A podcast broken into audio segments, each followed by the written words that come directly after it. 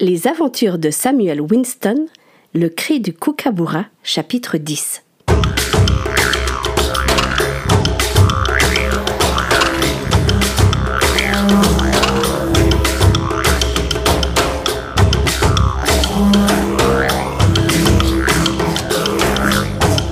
Aux premières lueurs de l'aube, à son réveil, la population de Melbourne avait découvert au loin l'incendie qui faisait rage dans les Dandenongs. L'épais nuage de fumée envahissait le ciel. Beaucoup d'habitants étaient montés sur le toit de leur maison pour observer le phénomène. Benjamin Kerr avait été réveillé par le cri de ses voisins. Il s'était habillé à la hâte et il était sorti dans la rue, les cheveux en bataille et la chemise sortie du pantalon. Mais bon sang, mais qu'est-ce que c'est? On dirait un feu de forêt. Je peux vous dire que celui-ci a l'air violent, lui expliqua un voisin. Benjamin scruta l'horizon et essaya de déterminer la direction de cet incendie. Euh, on dirait que ça se passe dans la forêt des Dandenongs, n'est-ce pas? Oh ça, je sais pas, mais je me rappelle qu'un jour, le boucher m'a raconté que son frère, qui tenait ça d'un voyageur, avait vu un incendie sur Mornington Peninsula. Ça avait tout détruit, on a même dit. Oui, bon, bon, ça va, ça va, ça va, euh, l'interrompit Benjamin. Oh, on va pas s'étaler non plus. Ah bah si on peut plus parler, en tout cas j'imagine que s'il y a des gens là-bas, eh ben ils ont dû retirer comme un mouton à la broche. Benjamin déglutit lentement. Alice. Il n'aurait jamais dû la laisser aller seule dans cette forêt. Le voisin avait raison. Quiconque se retrouvait dans ce brasier avait peu de chances de s'en sortir vivant. Il scruta encore quelques instants le ciel, espérant, comme si cela avait été seulement possible, recevoir un message de la sage-femme. Il retourna précipitamment dans sa maison. Il ne pouvait pas rester là sans rien faire. Il versa un peu d'eau dans la bassine à l'aide d'un broc et entreprit de faire une rapide toilette. Il s'habilla avec élégance. Un gentleman se devait d'être bien vêtu en toutes circonstances. Quand il eut noué la cravate blanche autour du col de sa chemise à mi-donner, il mit son chapeau et partit sans même avaler un petit déjeuner. Il détacha son cheval et se dirigea vers Bourke Road jusqu'à la pension des Baker. Ce fut Martha qui lui ouvrit. Ah, Benjamin, mais quelle bonne surprise Mais entrez, entrez Mes hommages, madame, dit Benjamin en s'inclinant. Mais, Benjamin, combien de fois faudra-t-il vous le dire? Appelez-moi Martha oui, oui, bon, j'essayerai. Mais, mais dites-moi, quel bon vent vous amène lui demanda-t-elle en lui faisant signe d'entrer. Un homme les croisa dans le minuscule couloir.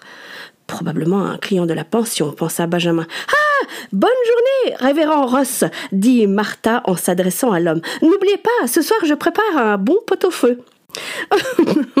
vous savez me parler, Mrs. Baker. Vous vous êtes rappelé que je préfère le salé au dessert sucré. Martha expliqua à son visiteur que c'était le nouveau pasteur de l'église de Queensberry Street.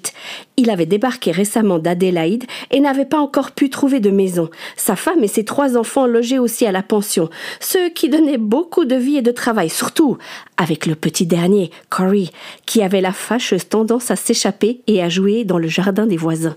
Euh, oui, oui, oui, bien, bien sûr, Mrs. Baker. Euh, euh, Martha, l'interrompit Benjamin.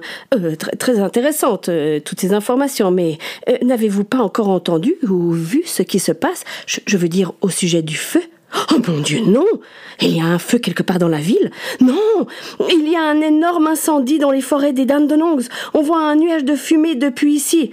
Oh c'est assez éloigné de la ville, remarqua-t-elle. Ça ne risque pas d'arriver jusqu'à nous. C'est ce qui vous inquiète? Martha Alice et Samuel sont dans les dames de Longs Martha mit la main devant la bouche et devint blanche comme un linge. Au même instant, Henry arriva dans le couloir. Martha lui expliqua la situation en quelques mots. Henry, crois-tu qu'ils sont morts? Mais on n'en sait rien. La forêt est grande, attendons leur retour. Cela fait seulement quelques jours qu'ils sont partis. Mais s'ils ne reviennent pas? Martha, Henry, je ne peux pas me résoudre à rester les bras croisés à attendre un hypothétique retour. Il faut que j'y aille. Mais vous n'avez aucune idée de l'endroit exact où ils se trouvent. Vous risquez de vous perdre ou de les manquer. Et si ça se trouve, Samuel et Alice reviendront à Melbourne. Et, et vous, vous serez toujours en train de les chercher. Non, non, c'est de la folie. Henry n'avait pas complètement tort, mais il ne se laissa pas convaincre. Vous ne comprenez pas. J'aime Alice et l'idée qu'il lui soit arrivé quelque chose me rend fou. Benjamin commença à faire les cent pas dans le petit espace. Euh, calmez-vous. Allons dans le petit salon boire une tasse de thé, proposa Martha. Lorsqu'ils furent installés avec leur tasse fumante à la main, Martha eut soudain une idée. Oh Mais pourquoi ne demanderiez-vous pas à Battler de vous accompagner? Battler mais oui, rappelez-vous, il a été amené en Australie comme bagnard et il est resté pendant de longues années. Il s'est beaucoup déplacé. J'ai même entendu dire qu'il avait eu des contacts avec des aborigènes. S'il y a une personne qui peut vous aider, c'est bien lui.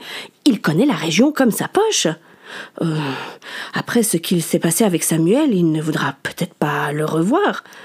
Pensez-vous vraiment que s'il apprend que son fils est en danger, il restera là sans rien faire? Nous n'avons pas d'enfant avec Henry, mais j'imagine que si j'en avais un, je remuerais ciel et terre pour le sauver. Oh, vous avez peut-être raison, je ne peux rien essayer. Avez-vous une idée d'où il loge?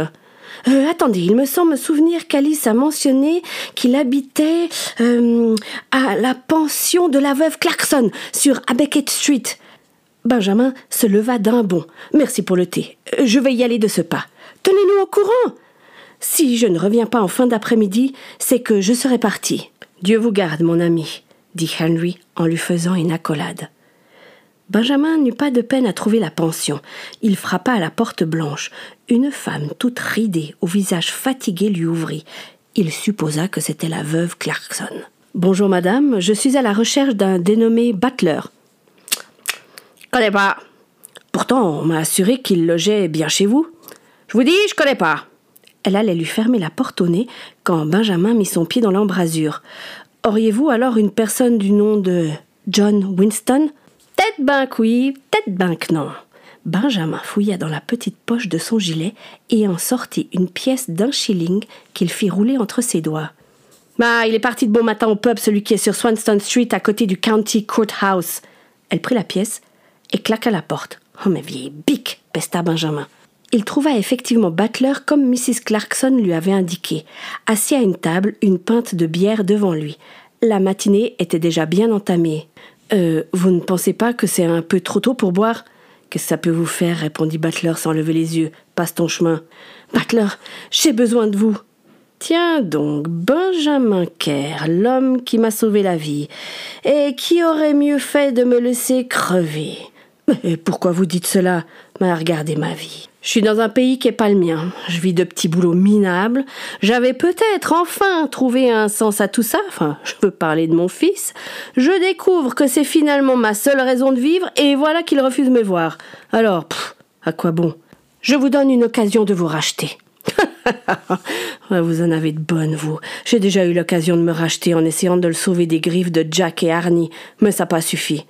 Oui, mais c'est différent. Il ne savait pas qui vous étiez. Écoutez-moi et vous jugerez ensuite. Benjamin lui exposa la situation. Butler resta pensif. Oui, vous avez raison. Je connais cette tribu. Je pense pouvoir me rappeler comment y aller, mais je ne peux pas vous accompagner. Pourquoi? Bah, je dois respecter le choix de Samuel. Il a dit qu'il ne voulait plus jamais me voir.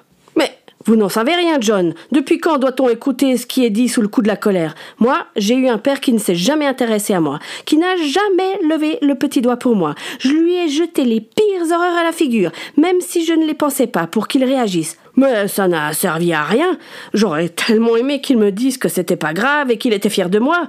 Au lieu de ça, il m'a mis à la porte et je l'ai plus jamais revu. Butler, on a tous besoin d'un père, même Samuel. Il faut venir. Butler regarda dans le vide silencieux. Benjamin prit la pinte de bière. Vous permettez? Et sans attendre la réponse, il but une longue rasade. Oui, il faut aussi vous avouer, Butler, que sans vous, je suis incapable de trouver cette tribu. Et laisser Alice seule, mais insupportable. S'il vous plaît, aidez-moi.